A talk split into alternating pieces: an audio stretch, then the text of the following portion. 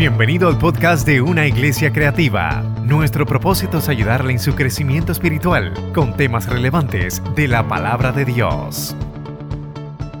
Nosotros realizamos obras teatrales, eh, trabajamos mucho con las bellas artes, aprendimos mucho de David Nieves y, y nosotros realizamos una obra de Semana Santa donde mucha gente aún de Estados Unidos vienen a ver esta obra. Nosotros le damos bastante cariño utilizamos muchos efectos especiales y la pasión de Cristo es una de ellas, ¿verdad? Yo llevaba un tiempo que en el 2014, Viernes Santo, yo llevaba un tiempo donde me estaba sintiendo como había decaído, me había dado influenza y todas estas cuestiones que nos dan. Y caí de cama, pero seguíamos trabajando porque la pastoral no, no descansa. Y recuerdo que yo soy de los que monto escenografía, hacemos vestuario, hacemos el guion, nos metemos en escena, dirigimos y hacemos de todo un poco. y recuerdo que no podía continuar porque tenía un dolor en la pierna horrible, la pierna estaba así hinchada y dimos la primera función, nosotros dábamos tres funciones jueves, viernes y sábado. La primera función Muchas almas vinieron a los pies de Jesucristo, pero yo no pude ni tan siquiera interpretar el papel que me tocaba. Me acuerdo que era, me tocaba realizar el papel de Pilatos. Y se lo di a otro de los muchachos, le dije, corre el, el papel, tú no puedo. Y Viernes Santo me levanté temprano, estábamos trabajando los audiovisuales, todos los auspiciadores, y mi esposa vio que aquella pena no, ya no, no soportaba y terminé en el hospital Viernes Santo. Mi papá me llevó eh, al centro médico de Manatí. Y allí encontraron que mi pierna estaba llena de coágulos de sangre, con una dificultad respiratoria terrible. Me hicieron un Doppler y también me hicieron un CT con contraste y vieron que mis dos pulmones estaban llenos de sangre, dos embolias pulmonares. Apenas tenía unos 35 años de edad, 34, 35 años. Y los médicos con un cuadro clínico que no saben qué, qué hacer conmigo, me decían, si le damos de alta, sale en silla de ruedas con oxígeno permanente.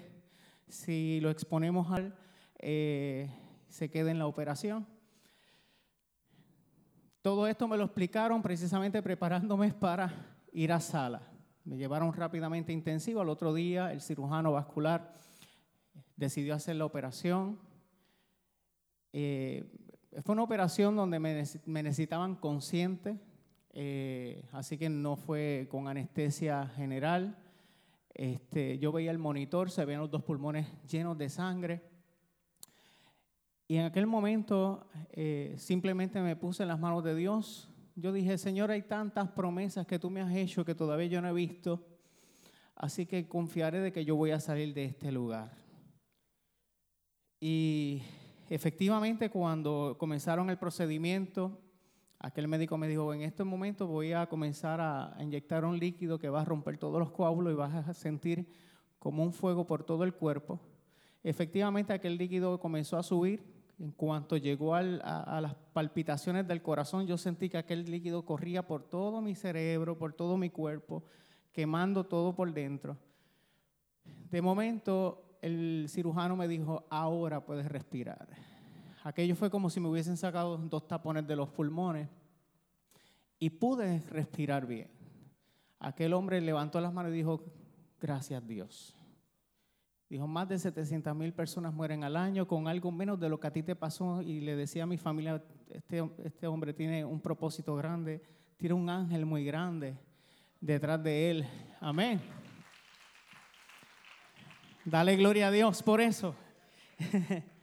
Y recuerdo que cuando visité entonces al neumólogo, el neumólogo me dijo, Aviatar, tengo buenas y malas noticias.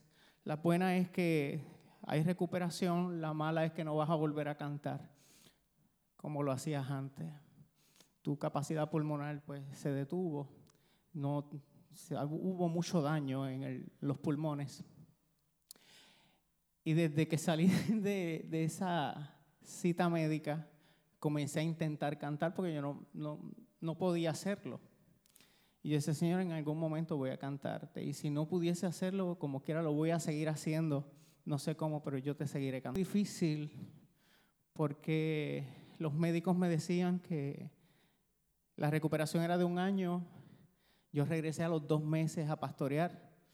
No le di tiempo a, a recuperarme. Yo comencé a ir en silla de rueda con oxígeno a la iglesia y rápidamente me trepé en el altar y por ahí mismo seguimos y a los dos meses ya estábamos cantando, estábamos predicando. Amén. Tuve una, una, recaída y los médicos me dijeron en esa hospitalización, tienes que dejar el pastorado, no puedes continuar. Aquello fue bien complicado porque pues con un liderazgo tan grande en aquel lugar, se nos divide la iglesia, precisamente por el grupo de adoración eh, y la junta administrativa. Tuve el respaldo de mi papá, que es pastor ministro, que iba y predicaba los domingos, y otro ministro del Señor eh, de Bayamón. Fue bien complicado porque Aviatar entró en una depresión grande, al extremo de que yo estuve tres días que era un llanto y un llanto. Y mi esposa no sabía qué hacer. Yo lo único que hacía era llorar. Me tiré en el pasillo de mi, de mi casa después de haber llegado a una reunión extraordinaria donde la Junta no aceptaba mi condición. No, no, lo, no, lo, no lo asimilaban, no entendían porque así como estoy hablando con ustedes, estar siempre ha sido. Los médicos me miraban y cuando veían el récord es que decían, wow, tú tienes todo esto. Y no entendía la iglesia y los líderes. Y sí, cuando voy a donde mi esposa rápidamente llamó a un amigo eh, pastor que es psicólogo y llegué hasta aquella oficina y yo no podía pronunciar palabras. La doctora eh, inmediatamente me refirió y este pastor terminó en Capestrano. Terminé eh, con una depresión mayor severa porque yo no podía entender lo que estaba sucediendo con la obra de Dios, que estaba en mis manos, pero también yo quería tomarla y seguir hacia adelante, pero no podía llegar al altar. Y yo decía, ¿qué yo hago aquí? Cuando eh, hablaba con las terapistas, las terapistas terminaban contándome sus problemas y después de momento decían, ¿qué yo hago contándote mi vida? Y yo no te preocupes, vamos a estar orando por toda esta situación. Recuerdo que cuando estábamos en una de las clases eh, de terapia de grupo, eh, varias personas me reconocieron. Y estábamos en un círculo y recuerdo que una joven dijo, él canta, dígale, le pidió a la terapista, le dijo, dígale que cante. Y la terapista decía, es que yo no puedo pedirle a nadie que haga nada. Decía, pero, y, la otra persona que me conocía era un señor mayor decía, él es pastor, dígale que cante. Y ella me miró y me dijo suya. Y recuerdo que yo le dije, no se preocupe, yo puedo cantar. Inmediatamente ella se fue acercando a la puerta, le puso el seguro a la habitación donde estábamos, en la oficina donde estábamos. Habíamos alrededor de unos 15, 20 pacientes. Y yo decía, Señor, ¿qué yo hago aquí? ¿Qué voy a cantar? Y de momento el Espíritu Santo me dijo, simplemente canta. Y yo comencé a cantar y dije, Dios, tú eres mi sustento, a mi vida da aliento, tu espíritu se deja sentir como el viento. La fuerza que me lleva a luchar contra el tiempo. Mi provisión del cielo. El Dios que me desata y que refresca mi alma al pronunciar tu nombre. La Y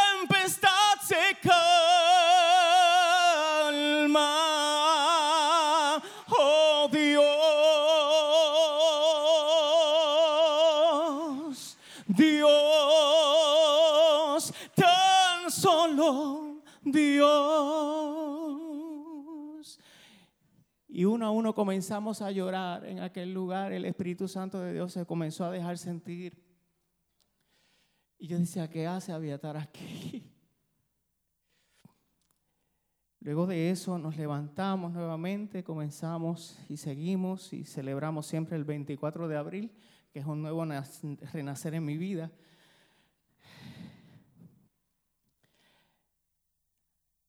...2021 di un viaje Aquello fue casi una gira. Llegué a Orlando, de Orlando bajamos a, a Fort Lauderdale a ver a mi familia. Me iba a encontrar con mi hermana que bajaba de Nebraska a, a casa de mi tía. Y allí nos íbamos a encontrar toda mi familia. Hacía tiempo que no la veíamos. De ahí sí, aproveché y subí a Texas a ver una familia de amistades que eran miembros de mi iglesia y se mudaron con todo esto después de María. De ahí fui a visitar a Sharon Santiago, a Georgia. Subí esa escala en Nueva York y después entonces terminé en Puerto Rico. Me esperaban en la iglesia para celebrar siete años de recuperación. Y comencé, me acuerdo que estaban con el asunto de las vacunas. Ya me había puesto la primera dosis. Cuando regresé del viaje me tenía que poner la segunda dosis. Esa segunda dosis me mató. Inmediatamente entró a mi cuerpo, comencé a sentir cosas extrañas y el dolor comenzó a, producirse en mi pierna. Era la graduación de cuarto año de mi hijo y yo le dije a mi esposa, yo siento de que hay un coágulo aquí, porque siento el mismo dolor. Y me dijo, vamos para el médico. Y yo le dije, no, el jueves la, la graduación del nene y nosotros nos hemos fajado mucho llevando este manganzón hasta cuarto año y tengo que verlo graduar. Créame que fueron muchos los proyectos y las amanecidas que uno se dio, ¿verdad? ¿Cuántos padres todavía hacen proyectos de los hijos? Bueno. Después de la graduación, pues entonces voy a sala de emergencia. Efectivamente, habían dos coágulos en mi pierna. Comencé con una dificultad respiratoria terrible, el mismo cuadro clínico. Eh, Aún así me dan de alta con anticoagulantes de por vida. Eh, pero mi condición de salud no estaba bien. Yo seguía para atrás. Voy a una, a una cita médica con la hematóloga oncóloga. Y cuando veo uno de los eh, estudios, aparece un coágulo grande en la vena cava superior. Inmediatamente me dijo, te tengo que hospitalizar, hospitalizar ahora mismo. Llamó al cirujano vascular, y aquello fue un corre-corre.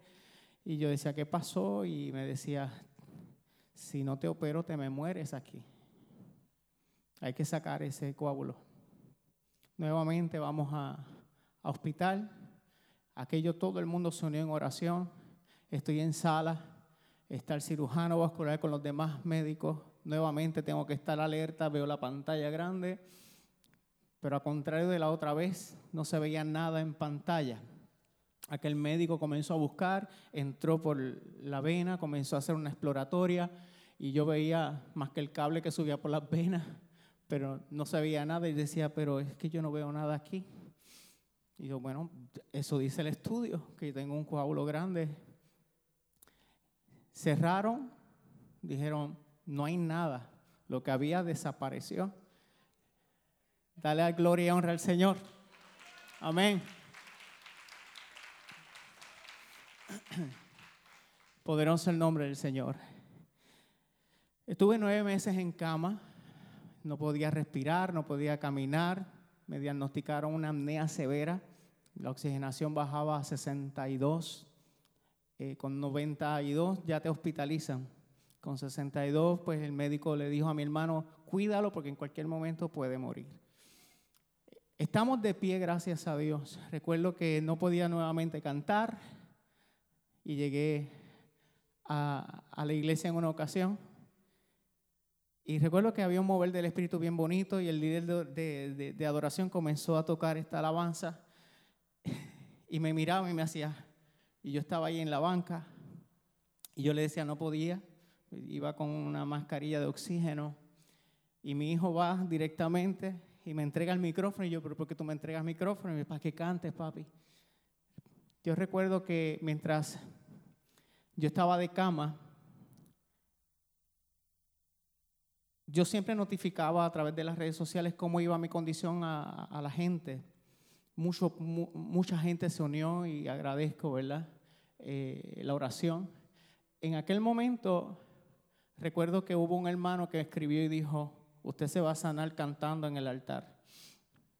Y ese día que voy domingo, mi, hijo me entrega el micrófono y pasé al altar, porque yo soy así. Y dije, voy a empezar a cantar el tema, si me quedo a mitad, que el grupo de adoración lo termine, pero no puedo cantar. Y canté esta alabanza.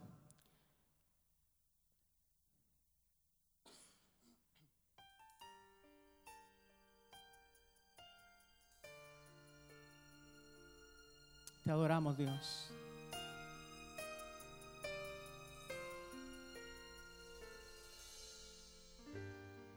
He pasado por el valle de la muerte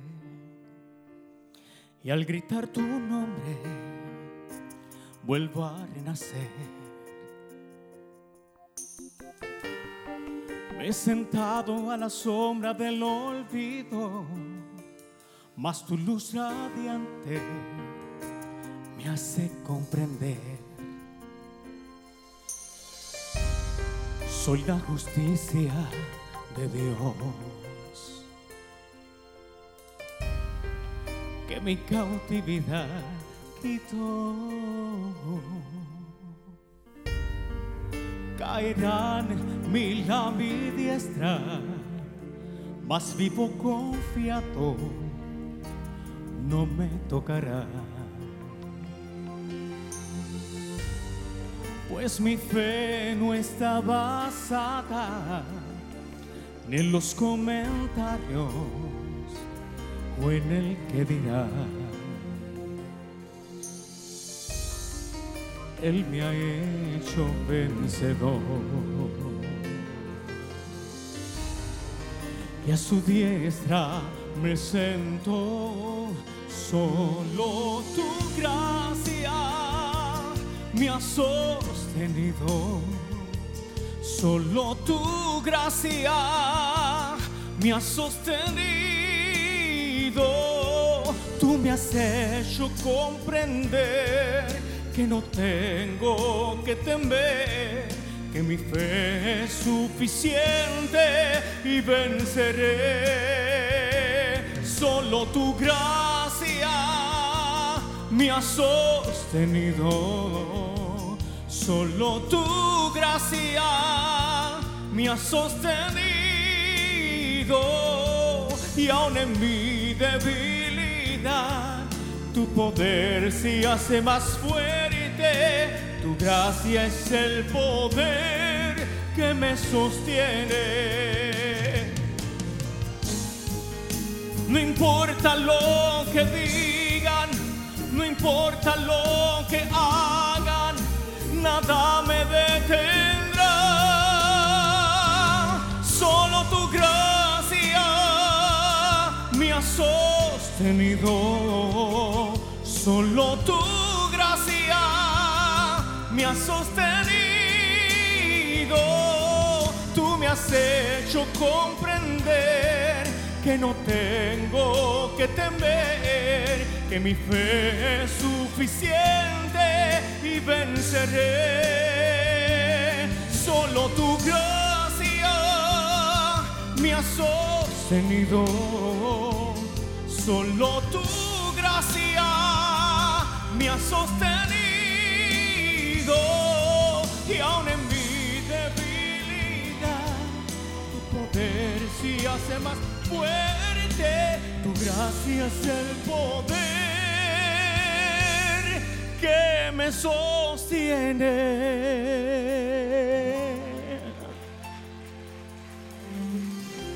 Aleluya. Te adoramos Dios. Te adoramos Dios. Aleluya. Tuya es la gloria, tuya es la alabanza, Señor. Te adoramos, mi Rey. Santo Dios. Buscamos nuestras Biblias en el libro de Marcos, capítulo 2, versos 21 y 22. Trataré de ser breve con esta palabra, pero dejaré todo lo que Dios ponga en mi corazón y en mis labios para esta casa. Amén. Marcos capítulo 2, verso 21 al 22. Cuando lo tenga, dígame.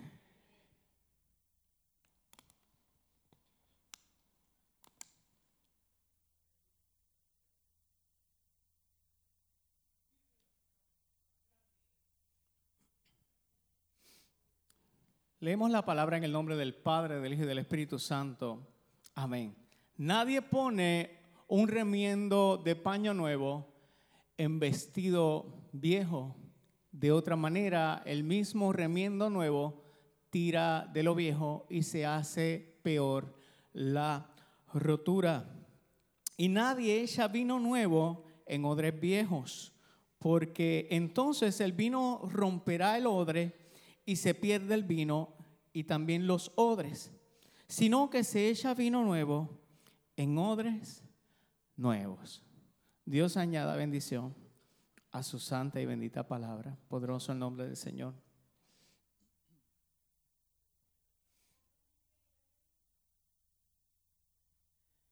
Quiero cantar esta otra alabanza. Intentaré cantarla, que se titula Él cumplirá esta alabanza.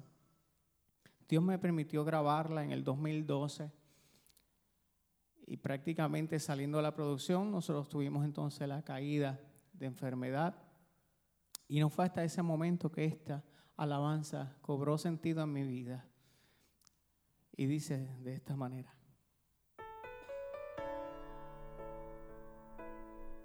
Gracias Dios.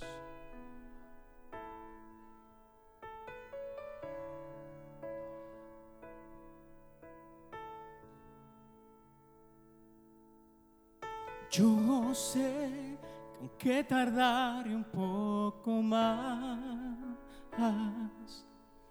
La respuesta que yo espero a mi vida llegará. Yo sé que no es fácil, debo esperar. Mas yo sé que tu promesa cumplirá aunque me digan que no llegará.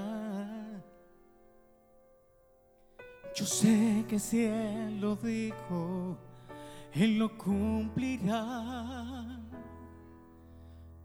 Yo sé que Él cumplirá. Yo sé que Él cumplirá. Aunque tarde su respuesta, sé que Él cumplirá. Si yo sé que Él cumplirá.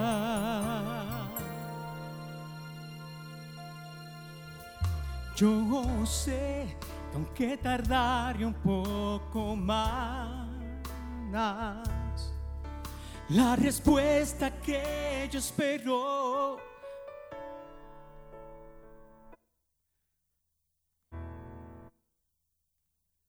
Te adoramos, Señor.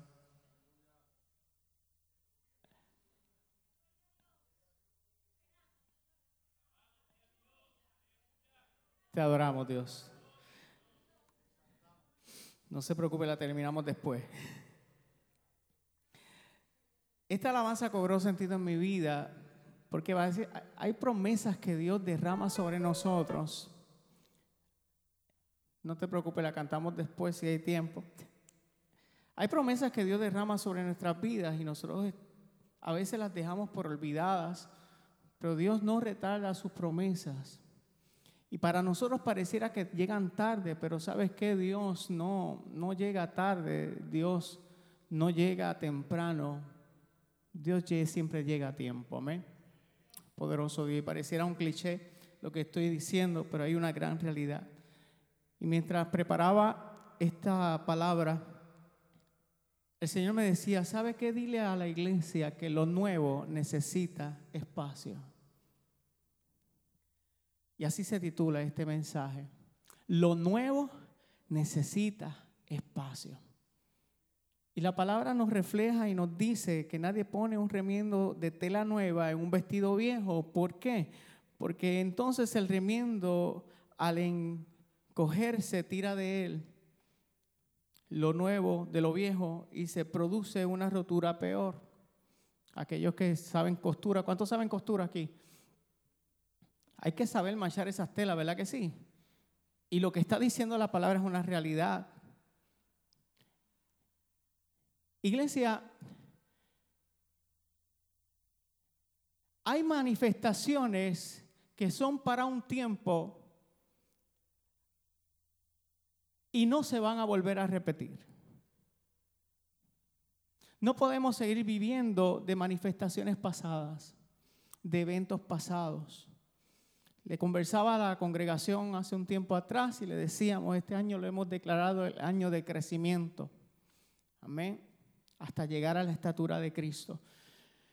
Y le hablaba a la congregación, a veces nosotros pretendemos abrir la Biblia y ponerla en práctica desde el Génesis hasta el Apocalipsis y aplicarlos. Y sabes qué, hubo un tiempo para abrir el mar, pero hoy día no hay necesidad de abrir el mar porque hay puentes, hay aviones, hay maneras de cruzar.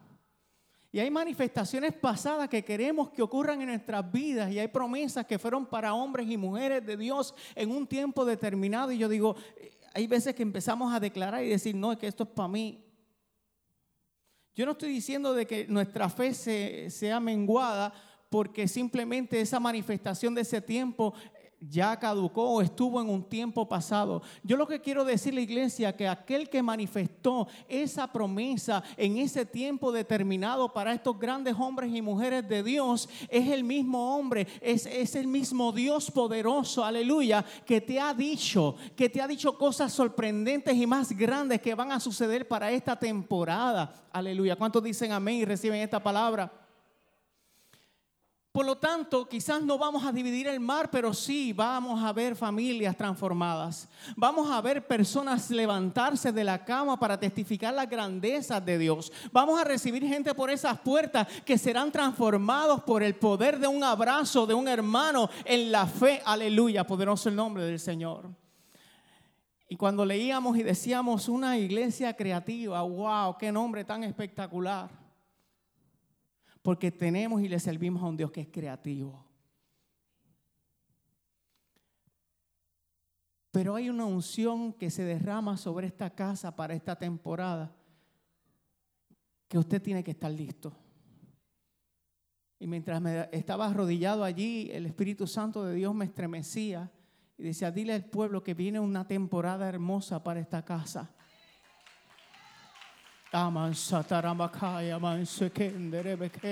Aleluya, te adoramos, Señor. Un tiempo, una temporada hermosa viene para esta casa, iglesia. Extiendan sus estacas.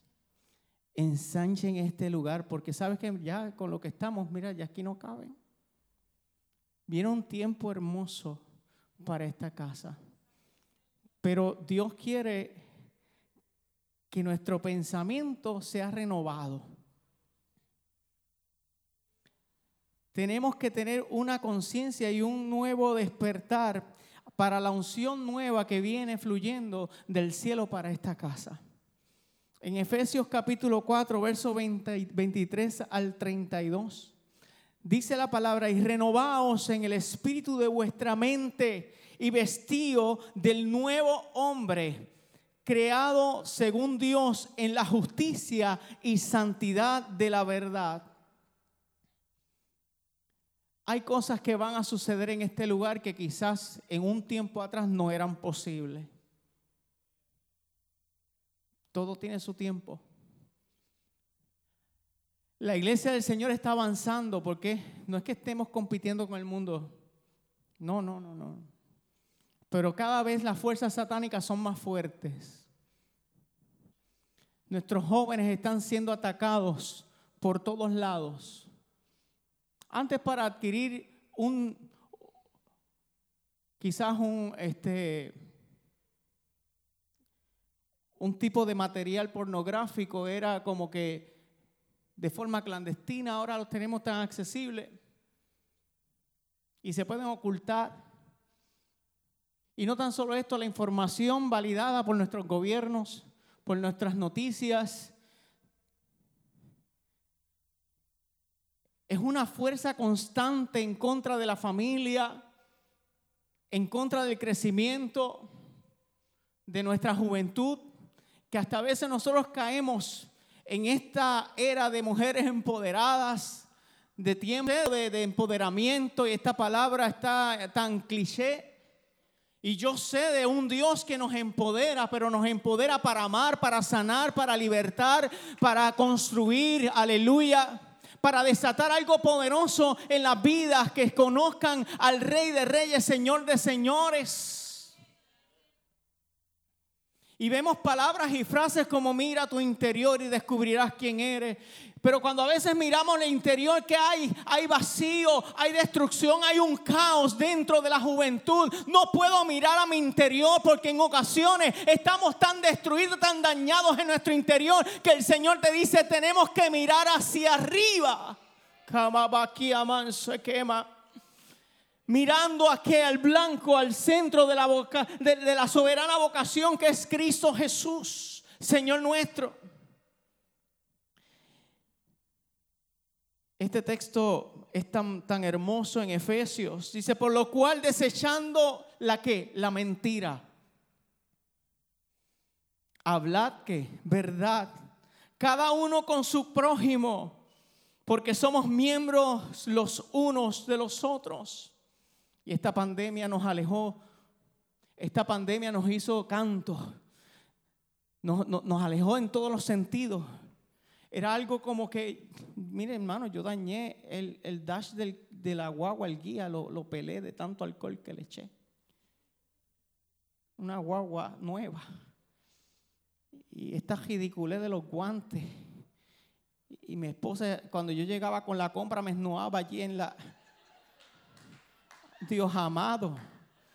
Yo decía, ya la vecina llega a ver, dice, bendito. ¿Cuántos fueron víctimas de dar toda esta cuestión? Ahorita llamamos para el altar. Yo decía, pero... Y ella me miraba como si yo estuviese fuera, como, como si yo trajera el COVID encima me decía, arranca para el baño, pero no, no toques nada. Ella quería que yo le evitara. Y me recibía con la GN95 y, y yo, mujer, tú parece que trabajas en la NASA. Pero nos separó como familia, nos separó como cuerpo de Cristo. Unas estrategias tan grandes, ¿para qué? Para, para comenzar una obra maquiavélica preparando el camino. Netflix se preparó y en ese momento tiraron todas las series de, de, perspectiva de género, aquello donde quiera tú veías cosas aberrantes. Era una cosa que yo decía, Dios mío, pero qué basura nos están tirando y no había más nada. Era Netflix a ver series. Me vi la casa de papel tres veces. Y esperando por la próxima temporada.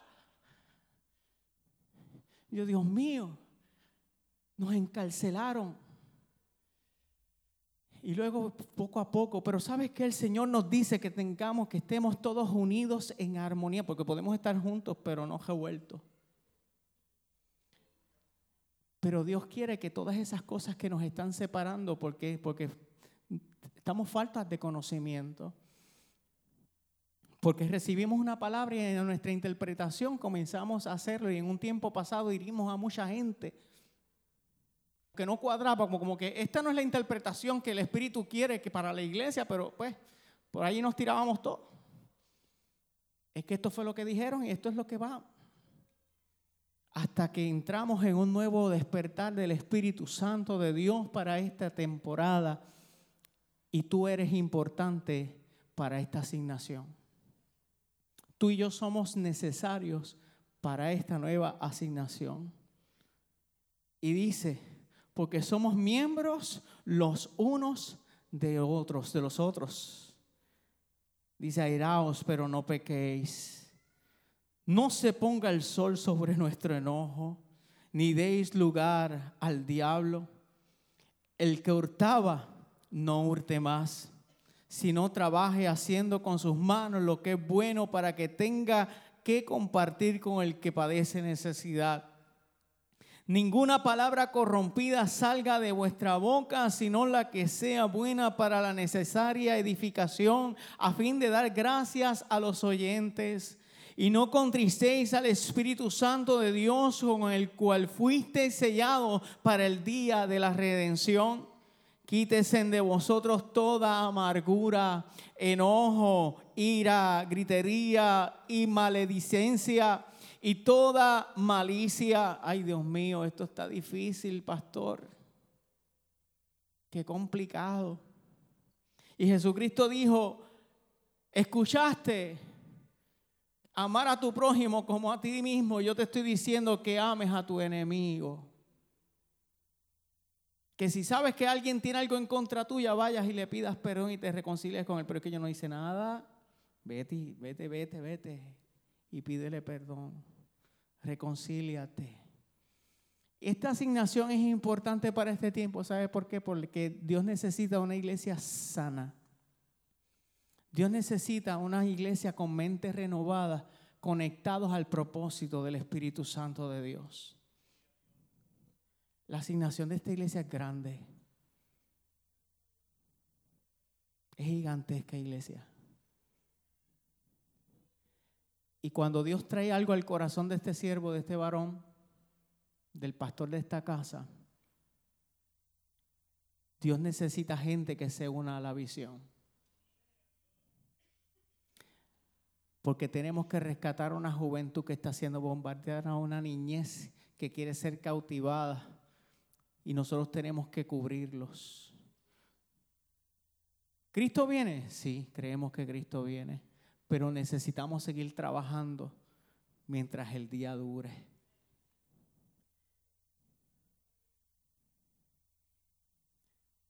En Isaías 43, verso 16 al 19 dice, Así dice Jehová el que abre camino en el mar y senda en las aguas tempestuosas. El que saca carro y caballo, ejército y fuerza caen juntamente para no levantarse. Fenecen como pábilo quedan apagados. Y dice más, dice, no os acordéis de las cosas pasadas, ni traigáis a memoria las cosas antiguas. He aquí, yo hago cosa nueva, pronto saldrá a la luz. ¿No la conoceréis? Otra vez abriré camino en el desierto y ríos en la soledad. Cuánto dan gloria y honra al Rey de Reyes, Señor de Señores. Lo que Dios tiene es grande, es maravilloso, pero nos está diciendo que las glorias pasadas quedaron en el pasado y dice que la gloria postrera de esta casa será mayor que la primera.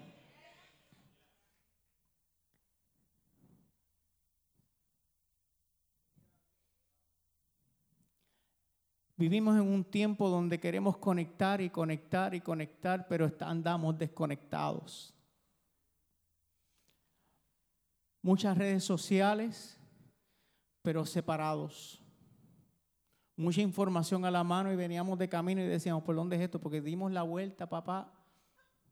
Nos tiramos para allá, para una capilla que había para allá abajo. Y Atlin decía, oye, pero antes nosotros llegábamos preguntando. ¿Y ahora quién pregunta? Porque uno pregunta en la calle y nadie sabe dónde vive nadie. Nadie sabe dónde está nada. Yo hace 40 años atrás tú preguntabas y créame que sabía dónde vivía la familia Jamo, dónde vivía la familia Feliciano. ese es el señor de allá abajo, detrás de, después de ese palo mango, allí lo vas a ver. Ahora no, porque andamos muy conectados y desconectados a la vez. Pero el Señor dice, que es tiempo de conectar con el Espíritu Santo de Dios. Es tiempo de conectar iglesia con lo que Dios trae para esta casa. Viene un avivamiento hermoso que ya se está manifestando en este lugar. Manifestación de sanidad, manifestación de restauración, manifestación de unidad, Manifestación de multiplicación para esta casa, iglesia. Olvidando ciertamente lo que queda atrás y extendiéndonos a lo que queda o que está adelante. Prosigo a la meta, al premio del supremo llamamiento de Dios en Cristo Jesús. Y terminamos con este texto que en Ageo capítulo 2, versos 6 al 9 porque así dice Jehová de los ejércitos, de aquí a poco yo haré temblar los cielos y la tierra, el mar y la tierra seca, y haré temblar a todas las naciones y vendrá el deseado de todas las naciones, y llenaré de gloria esta casa. Ha dicho Jehová de los ejércitos, mía es la plata, mío es el oro, dice Jehová de los ejércitos. David, despreocúpate porque todo va a llegar, las arcas de esta casa se van a llenar. ¿Sabes por qué? Porque que van a cubrir grandes necesidades, iglesia. La gloria postrera de esta casa será mayor que la primera. Ha dicho Jehová, Dios de los ejércitos, y daré paz en este lugar, dice Jehová de los ejércitos. Ponte de pie, iglesia. El tiempo de los milagros no ha cesado. ¿Cuántos se unen a la visión?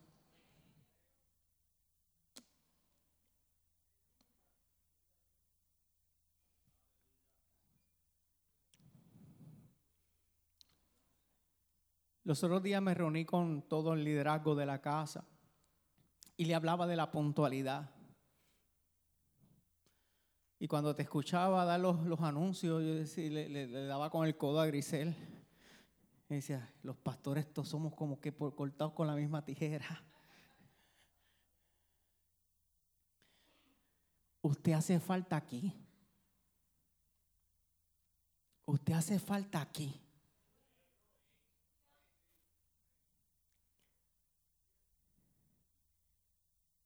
Y aprendí con mi papá que, que una cosa es estar temprano, otra cosa es estar a tiempo y otra cosa es estar tarde. Tú estás temprano media hora, una hora antes, tú estás temprano. 15 minutos antes, tú estás a tiempo. A la hora que comenzó, ya estás tarde. Hay manifestaciones del Espíritu que si tú no estás en el lugar indicado a la hora indicada, te lo perdiste. Es que Dios me habla aquí también, pero hay cosas que del Espíritu que son para aquellos que se esfuerzan. Para aquellos que son como Jacob, que luchan la bendición y sabes que Jacob decía, Jacob decía pero ¿qué, ¿qué, es lo que tú tienes ahí? Dámelo. Decía, es que no es para ti, es que yo lo quiero. Y le dijo al ángel, aunque raye el alba de aquí no me voy, bendíceme ahora. Yo quiero de eso ahora. Y dice la palabra que el reino de los cielos sufre violencia, pero solamente los valientes lo arrebatan. No dice los cómodos en la casa. Y sabe que ya es tiempo de salir de este revolú de pandemia y comenzar a poner las manos en la obra. Y vamos a tener estrategias nuevas. y, David no me ha dicho nada de lo que viene. Pero vienen cosas poderosas que tú eres importante para esta casa. Y hay gente mayor que ya se retiraron y dijeron, ya mi tiempo se acabó.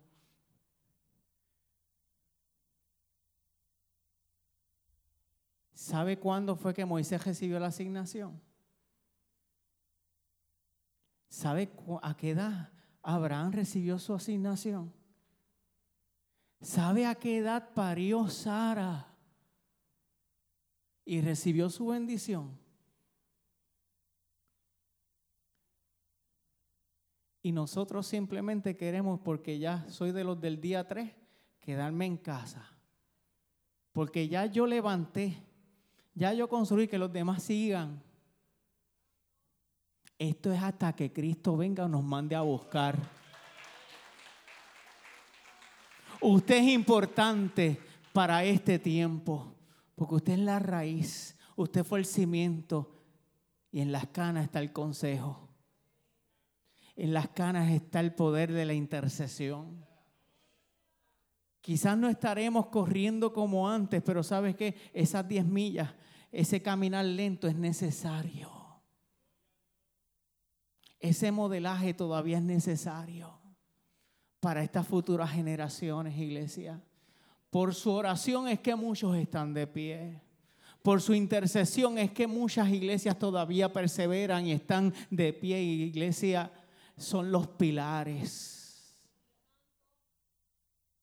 y estas nuevas generaciones necesitan de eso. Así que si te descartaste, te jubilaste, te estoy pidiendo que cojas el carnet, ponches porque nuevo camino y, largo camino te resta. Poderoso el nombre del Señor. Dale un fuerte aplauso al Espíritu Santo de Dios.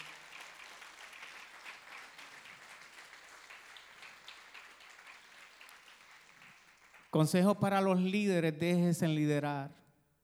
Escuchen, el día que usted dejó de aprender, ese día se, se murió. Todos los días aprendemos. Yo tengo asignaciones, David, que cuando yo dejo, por ejemplo, el grupo de adoración, yo soy parte del grupo de adoración en la iglesia. Y cuando el director de adoración está al frente, yo lo sigo. Y cuando hay eventos donde pues yo le pregunto, ¿qué hay que hacer? Y ellos se quedan mirando. Pastor, pero es que usted es el pastor. Y yo, ajá, ¿qué hay que hacer? Pues que estas mesas, dale, vamos. Y allá iba cogiendo mesas, sillas. Y hay que preparar el salón y, pues dale, vamos. Y es que hay que recibir, pues yo recibo a la gente, no te preocupes. Que hay que dar estas hojitas, pues yo voy y las doy, no tengo problema. Y si, usted, si no aparece quien lo haga, pues lo hago yo. Y si se ajamó algo y hay que, hay que mapear, pues mapeamos. Y si en el camino tenemos a alguien que darle la palabra, pues le damos la palabra. Pero hay líderes que como que llegaron a un sitio y dijeron que, que trabajen los demás. Que lo haga otro. Que yo estoy explotado. Pues yo me sigo explotando para el reino. Más bendiciones. Pero si nosotros tuviésemos la mentalidad de que de ovejas unidas, de un solo cuerpo, y veamos esto más allá de que si es el pastor, no es el pastor, es la obra de Cristo la que se tiene que manifestar. Jesucristo es el protagonista del Evangelio. ¿Cuántos dicen amén? No soy yo, no es cuán lindo cante, no es cuán lindo yo predique, es que tiene que darse a conocer la palabra de verdad, las buenas nuevas de salvación. Tenemos que darlas, iglesia, y son buenas nuevas. No hable quejándose, no hable como que, ay, con esa pesadez, ay, como que otra vez para la iglesia. Si usted está en esa, ¿sabe qué? Necesita convertirse de nuevo a Jesucristo. Necesita como que una inyección nueva de reconocer qué, usted está haciendo aquí, cuál es el evangelio que usted ha recibido. Si a usted no le da gozo, algo anda mal. Si a usted no le da alegría llegar a la casa, algo anda mal. Si a usted le pesa dar una palabra, algo anda mal. Aleluya. Poderoso el nombre del Señor. Sea parte de esta gran bendición. Eterno Dios Padre de gracia, de misericordia, te honramos, te bendecimos. Gracias por la manifestación de tu Hijo amado en nuestras vidas. Señor, yo te pido que tú esta casa la bendigas cada día más. Yo te pido que en este momento, Dios amado, levante los líderes que dijiste, Señor, y que sigas bendiciendo a los que han puesto la mano en el arado y no han tornado su mirada hacia atrás. Lo nuevo necesita espacio, iglesia. Hay cosas en nuestro perchero que necesitan ser quitados. Ya no van para la fiesta. Renueva. Renueva. Tienes que renovarte. Con las fuerzas del Espíritu te tienes que renovar un pensamiento.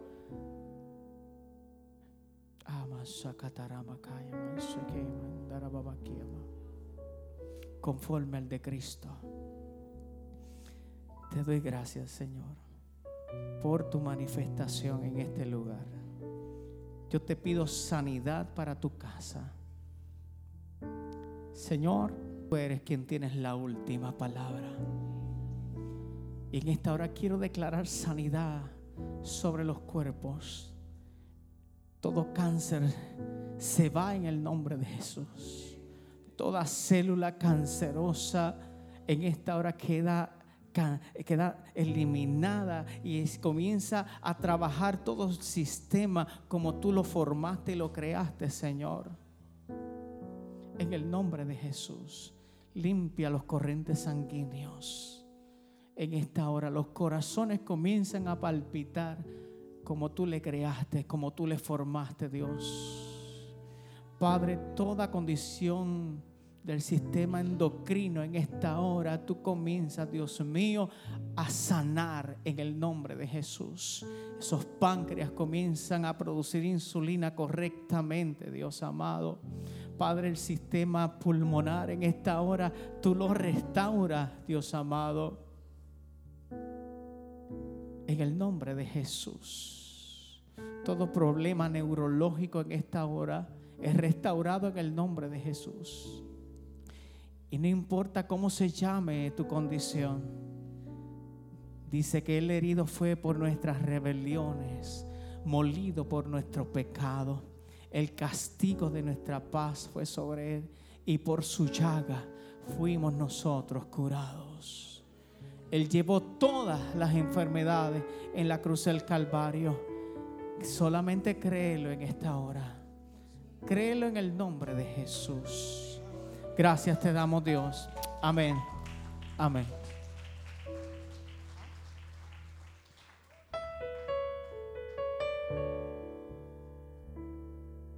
¿Seguro?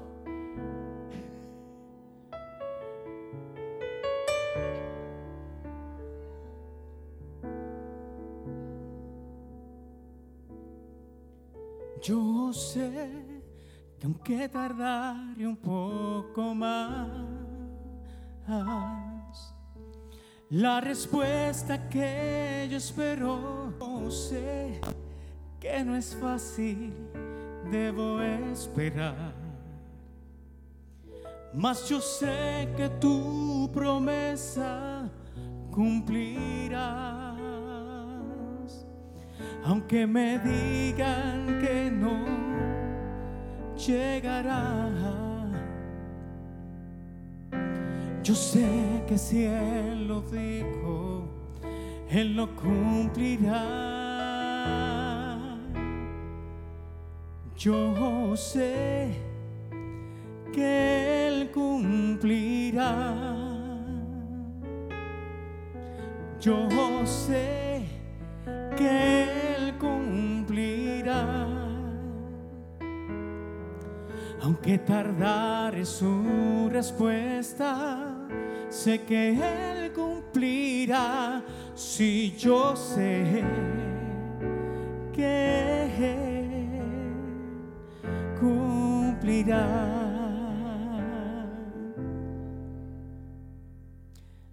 Yo sé que aunque tardare un poco más, la respuesta que yo espero a mi vida llegará. Yo sé que no es fácil, debo esperar. Mas yo sé que tu promesa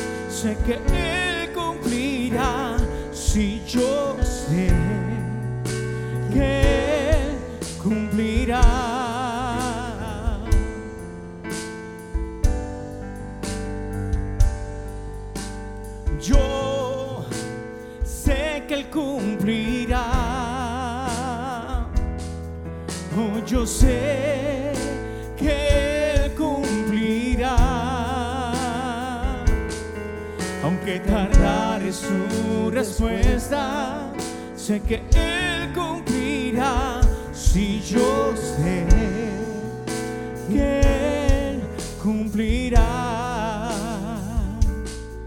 Oh, yo sé que Él cumplirá. Mm. Aleluya. Dios les bendiga. Dios les guarde. Gracias por escuchar nuestro podcast. Para conectarse con nosotros, siga nuestra página web, unaiglesiacreativa.com o en Facebook, Una Iglesia Creativa, donde hay un lugar para cada miembro de su familia.